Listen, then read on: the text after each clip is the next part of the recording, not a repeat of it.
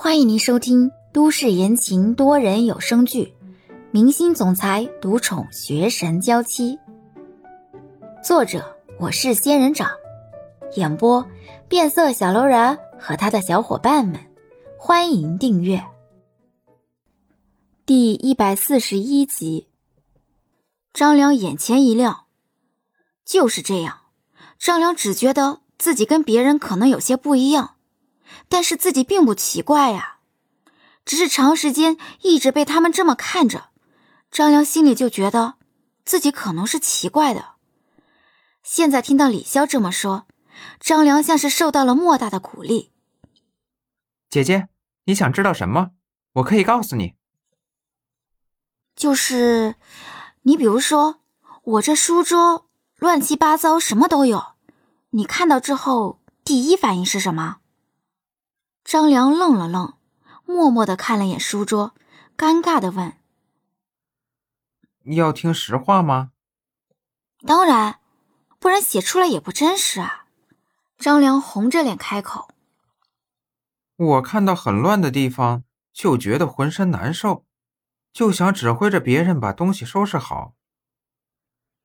后来我妈妈说我这样会没朋友的，既然看不惯，就自己收拾。”收拾不了就忍着，所以我现在都是能收拾的就收拾，不能收拾的就憋着。李潇拿着筷子看了看张良，忽然笑了：“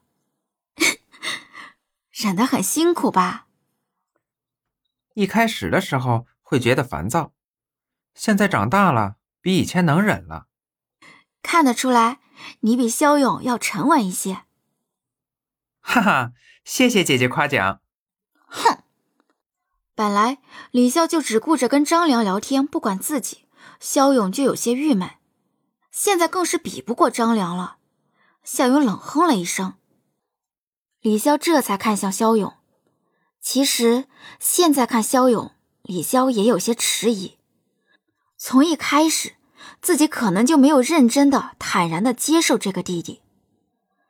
所以可以长年累月的不见，那时觉得，就算不承认自己和他也是同父异母的，现在却发现，自己和他竟然没有丝毫的血缘关系，连来自萧腾飞的血脉的羁绊都没有了。萧腾飞不是自己的父亲，而面前的萧勇，也不再是自己的弟弟。只是很奇怪。知道他不是自己的弟弟之后，李潇反而有些失落。妈妈去世之后，自己在这个世界上有两个直系亲属，一个是萧腾飞，一个是萧勇。可是到了现在，李潇却发现，自己真的是孤孤单单的一个人，身边一个直系亲属都没有了，和自己有血脉关系的人，都不在这个世界上了。李潇神色复杂的看着肖勇，不知道该不该把这件事告诉他，因为不知道怎么决定，李潇只能开口：“先吃饭，吃完饭再说。”兴许是饭香味道太浓，球球从卧室里溜达了出来，蹦到了李潇的腿上。猫咪，毛色好亮好白呀！张良眼前一亮，就要伸手过去逗球球。肖勇赶忙拉住张良的胳膊：“这猫很凶，抓人，连我姐都抓的。”“呃，看着挺温柔的。”球球认生，抓伤你就不好了。张良只能悻悻的收回了自己的胳膊，只是一双眼睛还是忍不住的去看球球。李潇把球球放在了椅子上，去卧室里拿了球球吃饭的家伙出来，为球球加了鱼头和鱼尾放在碗里，让球球在地上吃起来。自打跟着李潇之后，球球每天都基本在吃猫粮，虽然毛色润泽了不少，但是跟人类一样，总吃一样东西，多少也是有些腻的。现在闻到这么香的食物的味道。球球蹲在地上，呜咽呜咽的吃了起来。李潇有些意外，看着球球吃的很带劲，不禁若有所思。李潇不喜欢也不擅长做饭，总觉得一个人吃东西怎么着都能凑合过去了。但是现在看到球球吃的这么开心，李潇不禁开始想，自己是不是该学着做点菜，改善一下球球的生活，起码也得学会做鱼吧。球球很快吃完了碗里的鱼头和鱼尾。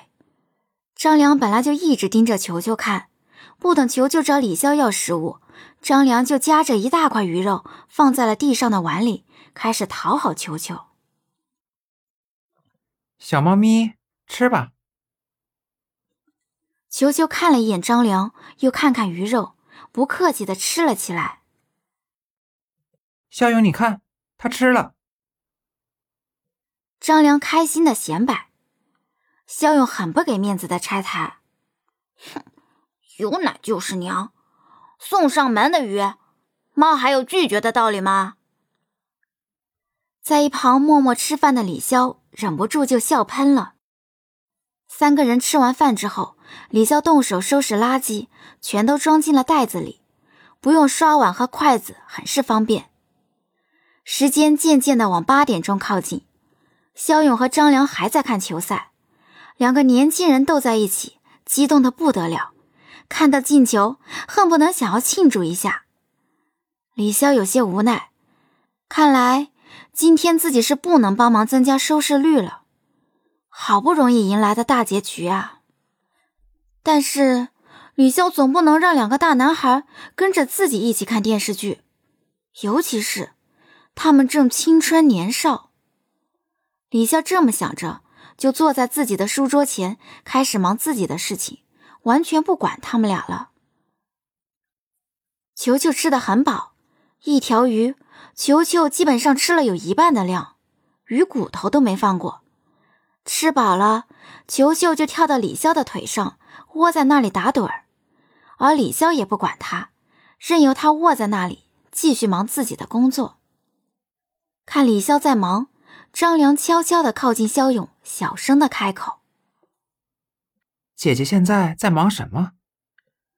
应该是在翻译东西。他是做翻译工作的，是电视上那种牛逼哄哄的外交官吗？”本集已播讲完毕，感谢您的收听。